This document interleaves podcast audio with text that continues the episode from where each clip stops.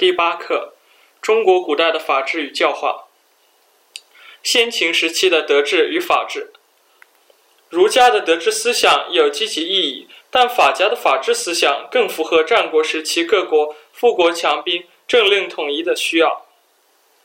夏商时期，君王及奴隶主贵族可以随意残害奴隶。西周统治者为维护社会等级秩序，建立了以宗法为核心的礼制，同时提出敬天保民的思想，有一定的进步性。东周时期，王室衰微，大国争霸，礼崩乐坏，诸侯国纷纷寻找治国新思想，其中以儒家的德治思想与法家的法治思想影响最大。法战国法家思想形成之前，统治者已经使用法治来治理国家。《左传》记载，夏朝有禹刑，商朝有汤刑，周朝有九刑，表明早期国家可能已经有了法律。中国最早的成文法出现在春秋时期，郑国的子产铸刑书，把刑法呃浇铸在金属器皿上，制定了中国历史上最早的成文法。子产铸刑书引发了一场辩论。邻国一位名叫叔向的官员写信给子产，反对他刊布法律。理由是，啊，刑罚适用于乱世，公布刑书会使老百姓更注重争端，而不顾道德礼义。这是早期的德治与法治之争。春秋战国时期，德治与法治之争在思想界体现为儒家与法家之争。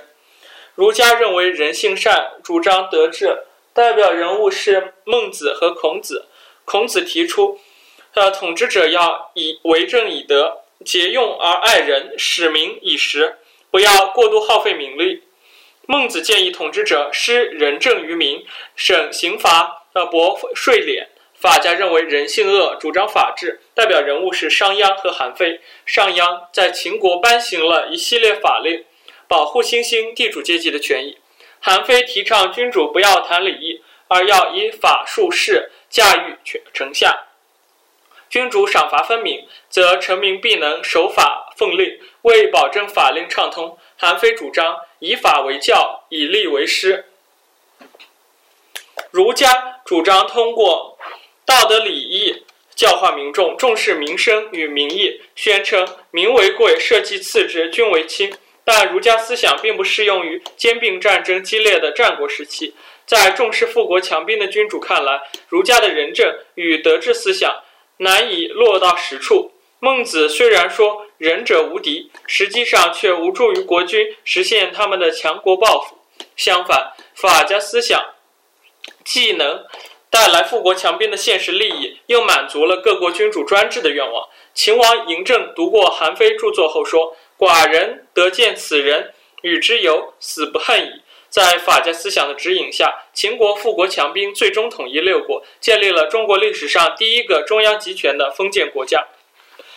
秦汉至隋唐时期的法律与教化，汉魏以后，儒家思想作为主流思想，逐步融入法典，礼法结合。唐律标志着中华法系的完备。秦以法家思想治国，推动了律的编撰。此后，历代法典多以律命名。汉朝沿袭秦制，制成九章律，与孟睡虎地秦简、汉江陵张家山汉墓二年律令等出土简牍，极大地丰富了人们对秦律和汉律的认识。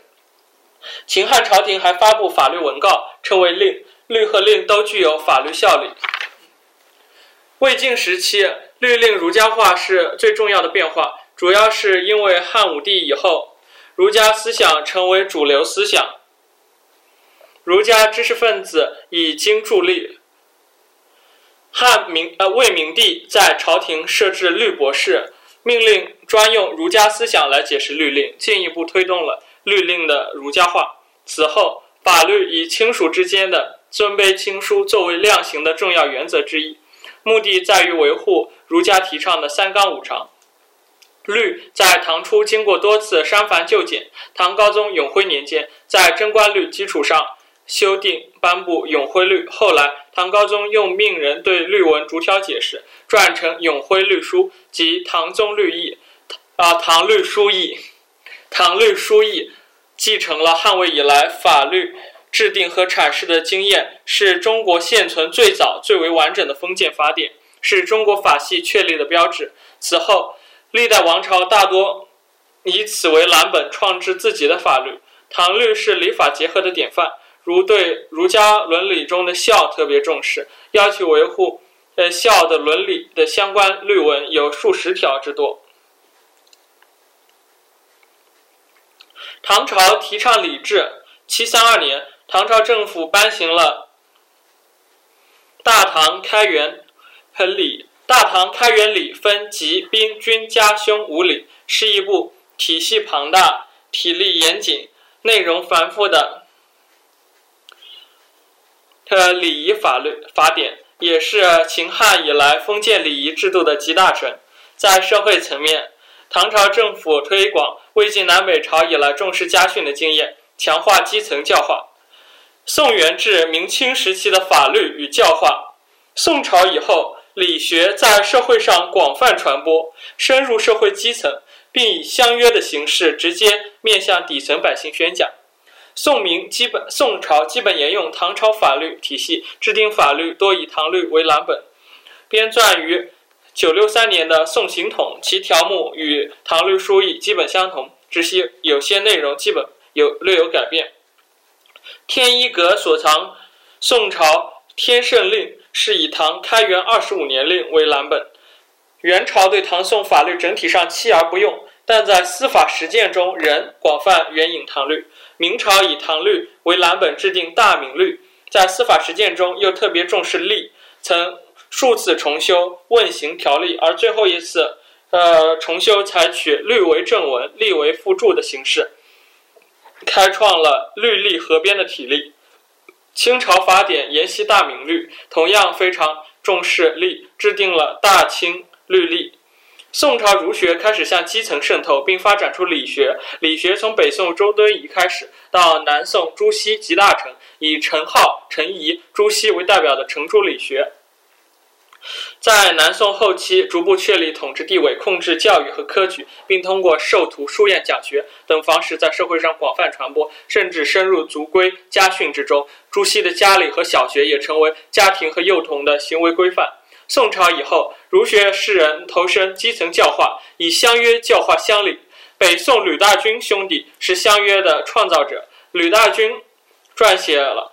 的《吕氏乡约》是儒学士人教化乡里的范本。明朝后期，乡约改为宣讲明太祖朱元璋的六谕，六谕主劝谕，但也有禁约成分，使乡约逐渐带有强制力。明朝儒学士人常常引用《大明律》来解释六谕，呃，不遵相约的百姓要受到处罚，甚至送到官府治罪。清朝相约基本延续了明朝的模式，但宣讲内容却变成了康熙帝圣谕十六条和雍正。帝呃圣谕广训宣讲时也常常引用大清律例。原本由儒学士人发起的教化百姓的相约，经政府利用和推广而具有约束力，并与法律合流。